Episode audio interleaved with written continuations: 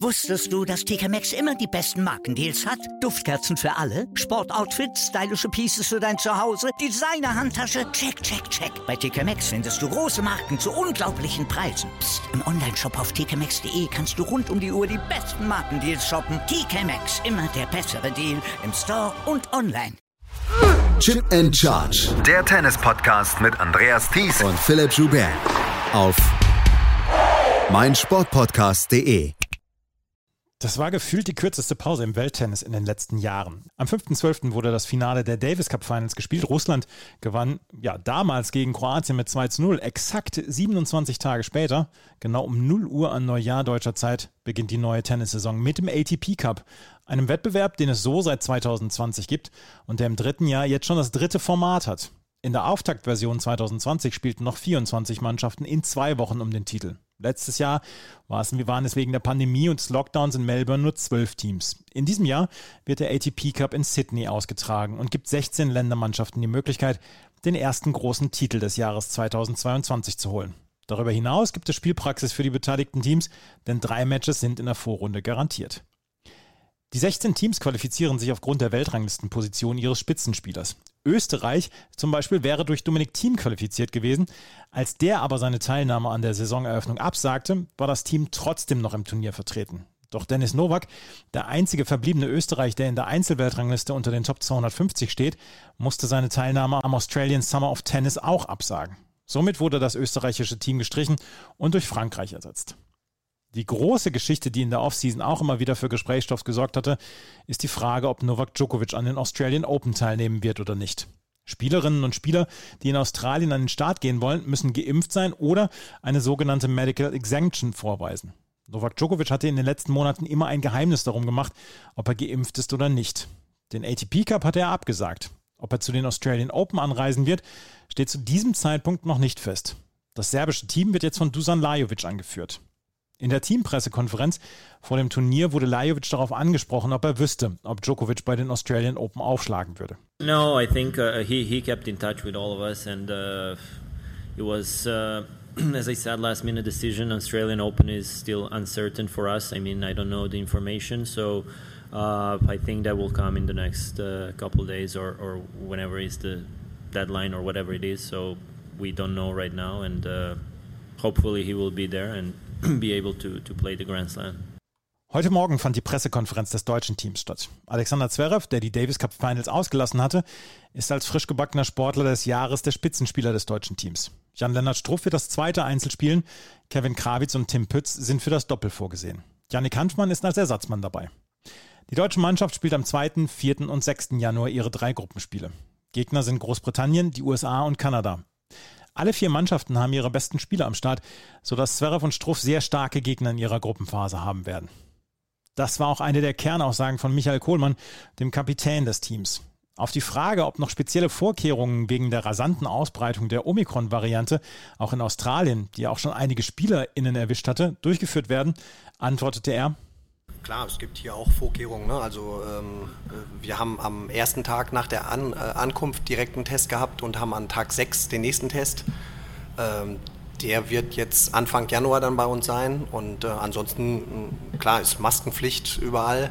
Und wir versuchen schon, unsere Vorkehrungen zu treffen, sind, machen viel innerhalb des Teams, aber jetzt nicht, äh, wir gehen jetzt hier nicht raus und machen Party, sondern wir versuchen schon, uns in unserer Gruppe zu schützen und, und dementsprechend auch zu verhalten. Also in, ich glaube, das, das ja, müssen wir auch machen, weil das die Verantwortung, die wir haben, hier auch äh, mit, mit der Truppe dann auch das Turnier zu beenden. Also ne, das, das ist ja das Ziel. Ne? Wenn man andere Teams mitbekommt, klar gibt es immer mal ähm, positive Fälle, aber in unserer Gruppe, wenn man das sich jetzt anguckt, äh, da sind die positiven Fälle ausgeblieben. Also klar war Shapovalov war positiv, aber der ist jetzt auch ähm, wieder freigegeben zum Spielen. Also der trainiert, hat heute schon trainiert.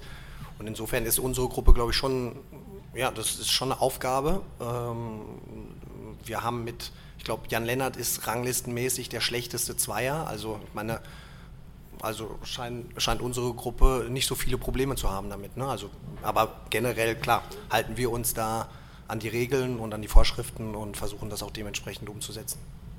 Der von Michael Kohlmann angesprochene Shapovalov hat heute seine Isolation beendet. Kanada ist der dritte und letzte Vorrundengegner des deutschen Teams. Alexander Zverev derweil schaut auf das erfolgreichste Jahr seiner Karriere zurück, inklusive des Titels bei den ATP Finals und der Goldmedaille in Tokio. Die Offseason war kurz, auch wenn er nicht bei den Davis Cup Finals spielte. Doch es klang in der Pressekonferenz so, als sei die Vorbereitung ganz gut gelaufen.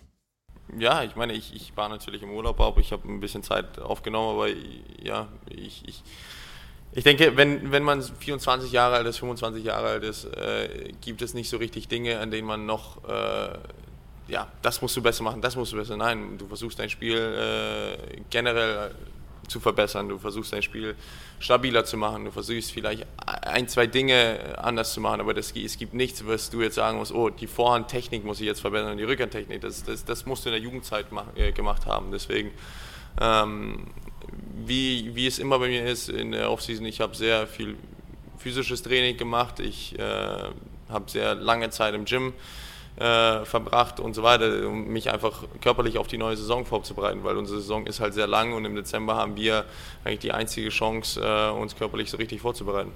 Die Gegner, die Zverev in dieser Woche voraussichtlich gegenüberstehen, haben es in sich. Cameron Norrie, Felix Auger-Aliassime und Taylor Fritz gehören alle zu den Top 30 in der Welt. Doch das sieht Zverev als gute Vorbereitung auf die Australian Open. In der Pressekonferenz antwortete er auf die englische Frage so.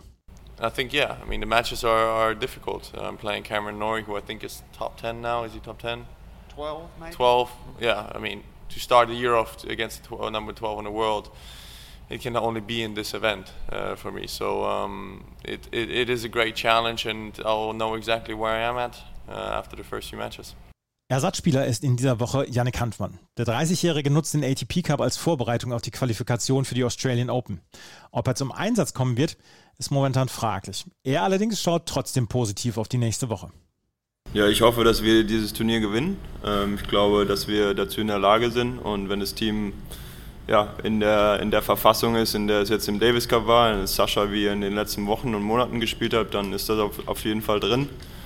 Und ja, ich hoffe, dass ich da irgendwie meine Rolle mitspiele ähm, und ja, dass ich einfach Teil des Teams bin, hier gute Trainingstage habe und die Jungs auch gut vorbereiten kann. Und ähm, ja, der, der Rest, glaube ich, ergibt sich von selbst. Und ich freue mich einfach auf, auf, auf High-Level-Tennis, da direkt am Platz zu sein, mit dabei zu sein und ja, mal schauen, was dann kommt.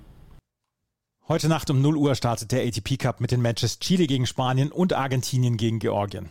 Am 2.1. nicht vor 7.30 Uhr deutscher Zeit werden dann Zverev, Stroh und Co. das erste Mal aufschlagen. Gegner ist Großbritannien mit Cameron Norrie und Dan Evans in den Einzeln und Joe Salisbury und Jamie Murray im Doppel. Sky überträgt den ATP Cup. Den nächsten Chip and Charge Podcast gibt es dann am 9.1. mit der Zusammenfassung dieses ATP Cups und der ersten Vorbereitungsturniere der WTA und der ATP. Philipp und ich wünschen euch einen guten Rutsch ins neue Jahr. Vielen Dank fürs zahlreiche Zuhören 2021 und bis zum nächsten Mal. Auf Wiederhören. Wusstest du, dass TK Maxx immer die besten Markendeals hat? Duftkerzen für alle, Sportoutfits, stylische Pieces für dein Zuhause, Designer-Handtasche, check, check, check. Bei TK Maxx findest du große Marken zu unglaublichen Preisen. Psst. im Onlineshop auf tkmaxx.de kannst du rund um die Uhr die besten Markendeals shoppen. TK Maxx, immer der bessere Deal im Store und online. Chip and Charge. Der Tennis-Podcast mit Andreas Thies und Philipp Joubert. Auf meinsportpodcast.de.